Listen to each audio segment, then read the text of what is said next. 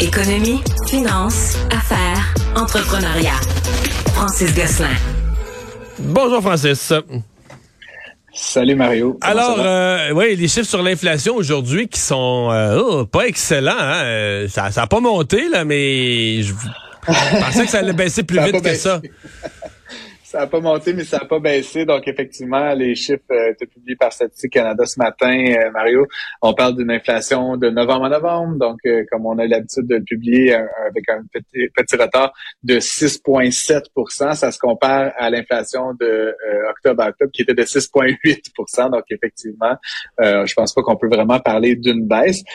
ceci dit, ce qui est intéressant, Mario, c'est quand on décortique cet indicateur-là et l'impression qui se dégage de plus en plus, c'est qu'on a vécu une période qui est, mettons, euh, euh, début, milieu de l'année 2022, où l'inflation à chaque mois était très importante, de l'ordre de, mettons, 1% dans le mois. C'est un peu ça qu'on traîne, euh, parce qu'effectivement, l'inflation qu'on a vécue dans le dernier mois est à peu près de zéro. Donc, c'est en fait ce qu'on traîne, c'est comme en guillemets de, de l'augmentation des prix qui a déjà eu lieu il y a longtemps.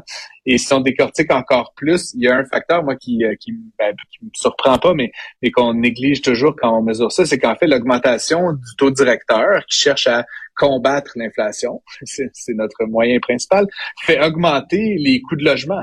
Et on parle, dans le cas des paiements de, d'hypothèque, Mario, d'une augmentation de 14% Donc ça, ça tire énormément vers le Non, mais ça, c'est euh, important. Je suis pas sûr que c'est compris par les gens, parce que c'est pas juste les prix, des, l'inflation, quand elle est mesurée, c'est pas juste les prix des choses à l'épicerie, c'est l'ensemble du coût de la vie, incluant le coût de se loger, donc incluant les hypothèques vous prenez votre salaire, là, 50 000 vous enlevez l'impôt et tout, puis là, vous regardez qu'est-ce que vous faites avec ce qui reste après l'impôt, là, 30 quelques, là, ben là, vous mettez des tomates, de la salade, mais vous payez votre loyer, vous payez votre auto, vous payez un paquet d'affaires. Et effectivement, là-dedans, une composante, on le sait au Canada, en plus, l'immobilier a beaucoup augmenté, plusieurs ménages sont entre 25 et 35% de leurs revenus dédiés au logement, ben c'est sûr que quand le taux il passe de 0.25 à 4.25 à l'espace de quelques mois seulement, ben le paiement qui va être dédié euh, au loyer, au logement va, va, augmenter. Puis on le voit même dans le locatif, Mario, c'est-à-dire que oui, il y a eu un, impact très fort sur le, les gens qui sont propriétaires, mais inévitablement, ça se traduit aussi dans le prix des loyers. Et donc, dans le cas des loyers, c'est moins important la hausse, mais on parle quand même de à peu près 6% d'augmentation. Donc, ça aussi, ça a tendance à maintenir à un niveau assez fort l'inflation de novembre à novembre. Maintenant, je pense pas que le taux directeur, il va réaugmenter de 4% Mario, dans les prochains six mois. ça, ça me surprendrait qu'on arrive à 8,25. Donc, donc là, on va arriver donc à un plateau sur cet indicateur-là, c'est-à-dire une augmentation d'à peu près 0% euh, de mois en mois. Et donc, ça devrait se stabiliser en début d'année. Donc, pour moi, à travers cette faible diminution, il y a de très bonnes nouvelles. Euh, et donc, euh, j'espère qu'on aura encore une fois un meilleur indicateur là, à la mi-janvier concernant l'inflation sur l'ensemble de l'année du calendrier 2022. Euh, Il y avait déjà eu des avertissements de cette nouvelle-là. L'histoire avait un peu coulé. Les problèmes de la filière îlot euh, d'Hydro-Québec. Effectivement, ben juste pour euh, les éditeurs qui connaissent pas, ILO, dans le fond, c'était une filiale qui avait été créée un peu comme une entreprise vraiment séparée, euh, qui visait à financer en fait l'installation de certains équipements qu'on pourrait dire intelligents, avec l'objectif de diminuer la demande euh, hydro, hydroélectrique, ben, électrique en fait dans les périodes de pointe. Et donc l'idée c'était que les gens donc non seulement étaient financés là, pour installer ces équipements-là, mais ensuite il y avait aussi toute une mécanique qui leur permettait quasiment de gagner fait, gagner de l'argent, d'être remboursé les kilowattheures qu'ils ne consommaient pas euh, pendant les périodes de pointe. On estime que l'ensemble de l'opération aurait coûté quelque chose comme 30 millions de dollars euh, pour, euh, somme toute, un résultat assez assez ridicule par rapport à ce qui est visé par, par Hydro-Québec. Et donc, la décision qui a été annoncée aujourd'hui, Marius, c'est qu'il y a une partie des activités d'îlot qui vont maintenant être réintégrées au sein d'Hydro-Québec. J'en ai parlé il y a quelques jours. Là, Hydro euh, maintenant propose une autre alternative qui appelle le tarif Flex D. Je ne sais pas si tu as entendu un peu parler de ça. Euh, je me suis abonné. Moi, ben, moi aussi, c'est ça. Ben, ça J'ai pas le nom exact, mais qu'il y a des moments, ils vont t'avertir. Oui, je me suis abonné, moi aussi. Ben, demain, demain est un tel moment. Ben, j'ai reçu le courriel juste avant de rentrer en onde. Là. Ouais, ben, c'est si tu as l'application, tu as un pop-up, c'est par courriel également. Donc, demain, de 6h à 9h et de 16h à 20h, il y a ce qu'on appelle une période de pointe, donc une grosse demande. Les gens chauffent, les gens font à manger, etc. Et donc, comme, comme je l'ai fait, comme tu l'as fait, tout au long de l'hiver, tu vas payer moins cher ton kilowattheure que la norme, mais demain, en ces périodes-là, tu vas le payer plus cher. Donc là, l'intérêt que tu as ou que j'ai, si vous avez un système biénergie, si vous avez un horaire de travail flexible, etc., etc., ben, c'est de trouver des alternatives, évidemment, à consommer d'électricité. Donc moi, je vais m'allumer un feu demain matin, Mario, à 6 heures du matin pour chauffer la maison. et, et peut-être éviter d'utiliser le four. Fait que, là, on disait, euh, écoute, je blague, c'est presque Noël, mais demain soir, on va se commander de la pizza, tu sais, pour éviter de cuisiner. Euh, tu vas te commander une pizza qui va te coûter 73 dollars parce que papier chez Hydro, tu vas sauver, tu vas sauver 73 Faut sauver 3 piastres, c'est ça, exactement. mais blague à part, euh, pour nous, c'est plus comme un test.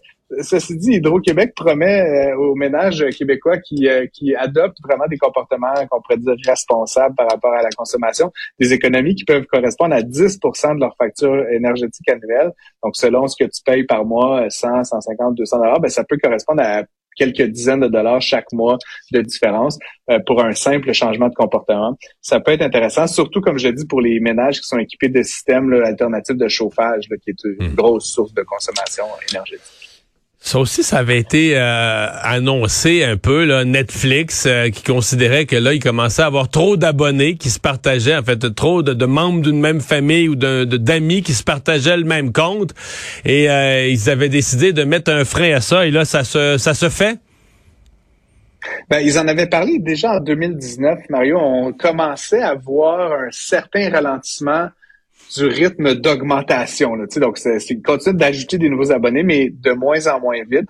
Et donc, Netflix avait identifié que c'était un problème, notamment sur leurs leur revenus. Ils avaient commencé à en parler. Puis la pandémie est arrivée, donc Netflix s'est dit, on, on gagne plein de nouveaux abonnés. Pendant la pandémie, qu'avions-nous d'autres à faire que de regarder Netflix, diront certains. Et donc, ils avaient un peu mis ça de côté. Et là, maintenant, donc l'entreprise remet ça au goût du jour. Ils vont commencer dès 2023 à mettre en place des mesures pour suivre un petit peu le type de connexion, les lieux de connexion, les connexions simultanées.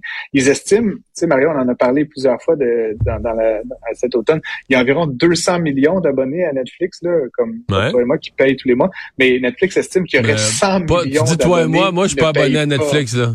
Ah, t'es pas abonné, moi. ma blonde l'est. Euh, ma blonde l'est une fois par année. Elle me convainc de regarder quelque chose là-dessus, mais ça m'intéresse assez peu. Est-ce que tu, est-ce que tu lui voles son mot de passe, Mario? Non, j'ai aucune euh, idée comment je peux pas partir. Je peux pas partir quelque chose sur Netflix tout seul. Puis ça m'arrivera pas euh, non plus. Ça m'intéresse pas du donc, tout. Donc, des gens comme moi, alors qu'ils font partie de 200 millions d'abonnés, mais donc on estime qu'il y a 100 millions de personnes comme toi qui a l'occasion regarde Netflix sans payer. Et là, je, je, te, je te charrie, mais, mais donc, ce sont des gens qui techniquement devraient aussi payer mais, un mais parce que là, comment ils vont faire pour faire la différence? Parce que, mettons, une personne, elle peut regarder Netflix sur sa tablette, elle peut regarder, elle peut se brancher mm. plusieurs fois avec son mot de passe sur divers appareils. On se comprend? Mais mettons que la mère, elle donne à sa fille de 17 ans, là, comment, euh, pour se brancher sur son appareil, comment ils vont gérer ça? Il est possible, Mario, dans, dans Netflix, d'identifier, par exemple, euh, des membres de ta famille. Donc, il est possible d'avoir différents profils. L'enjeu, évidemment, c'est a des gens qui ont huit profils. je sais pas c'est quoi le maximum théorique. Puis ensuite, des gens qui sont à Montréal, à Québec, puis à Sherbrooke, qui se partagent un même compte. En principe, ah, je, pense que le concept de famille, c'est à la même adresse. Puis L'autre enjeu, techniquement, c'est que si c'est un concept familial, je peux comprendre que ton enfant regarde peut-être pas les mêmes choses que toi, mais ultimement, si tu regardes en même temps trois, quatre, cinq contenus, à un moment donné, Netflix doit avoir, se mettre la puce à l'oreille que finalement, ce sont des gens qui devraient techniquement être des abonnés séparés. Je, je pense évidemment que Netflix va devoir faire preuve de beaucoup de doigté parce qu'évidemment, il y a des gens qui vont être très fâchés de cette situation-là. Il y a toutes sortes de situations comme tu peux l'imaginer. Ils vont avoir du désabonnement. Là. Eux font le calcul ben que des gens qui vont le perdre parce qu'ils se le partageaient vont être forcés de s'abonner. Mais tu peux aussi avoir des gens qui sont vexés de ça ou qui aiment plus ça puis qui se désabonnent. Effectivement. Ben, puis tout l'enjeu de ça, Mario, c'est qu'effectivement, le Netflix, depuis quelques trimestres, gagne, perd, mais tu sais, à coût de 1 million, 2 millions, tu sais, c'est donc ça progresse très, très peu. Et euh, leur objectif, c'est de trouver des nouvelles façons de monétiser les contenus qu'ils ont sur la plateforme. Euh, et donc, euh, ça passe par évidemment donc essayer de trouver les, les, tricheurs, si tu veux. On a parlé plus tôt cet automne aussi d'une initiative qui vise à faire payer moins cher des gens qui auraient de la publicité. Ouais, un petit peu de publicité. ça, marche-tu ça? On le sait-tu? As-tu commencé?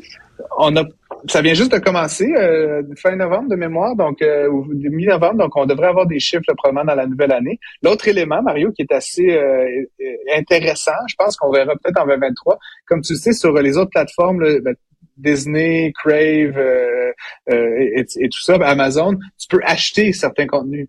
Euh, donc, par exemple, un film qui vient tout juste, tout juste d'être euh, sorti, tu peux payer, euh, tu peux le louer pour 5,99, etc. Sur Netflix, tout le contenu est gratuit. Et donc, il y a une réflexion du côté de Netflix à savoir si on ne mettrait pas aussi certains contenus premium, là, vraiment avant-gardiste, qui serait en plus de l'abonnement. et donc, encore une fois, il faudra voir si ces stratégies-là leur permettent de générer des nouveaux revenus puis d'atteindre une forme de nouvelle croissance, là, parce que sinon, clairement, la plateforme est un peu en stagnation depuis, depuis la fin de la pandémie. Moi, je suis abonné à un streaming, DAZN pour avoir le football.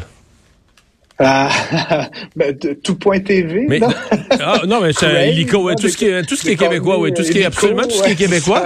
Mais euh, non, mais euh, je pourrais faire les. Euh, écoute, je, faudrait que je m'offre faire les publicités de DAZN parce que en septembre et en octobre, en septembre et en octobre, quand la pêche au doré se continue, je pêche le hmm. dimanche après-midi, je pêche avec le football sur Écoute, tu sais, pour tu veux une publicité de Dazone, l'année passée, sans se niaise pas, c'est vrai, là, c'est la tête de mes enfants. L'année passée, j'ai sorti un doré de l'eau, là, vraiment un beau, là, 35-40 euh, cm, en même temps que les Eagles, mon équipe, ont fait un toucher.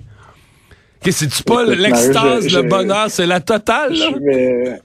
Je vais écrire au PDG tout de suite pour lui proposer le concept. Simon Denier, le PDG de Dazen. ça. On lui envoie un mémo tout de suite après la chronique. Salut, à demain. Bonne journée, à demain.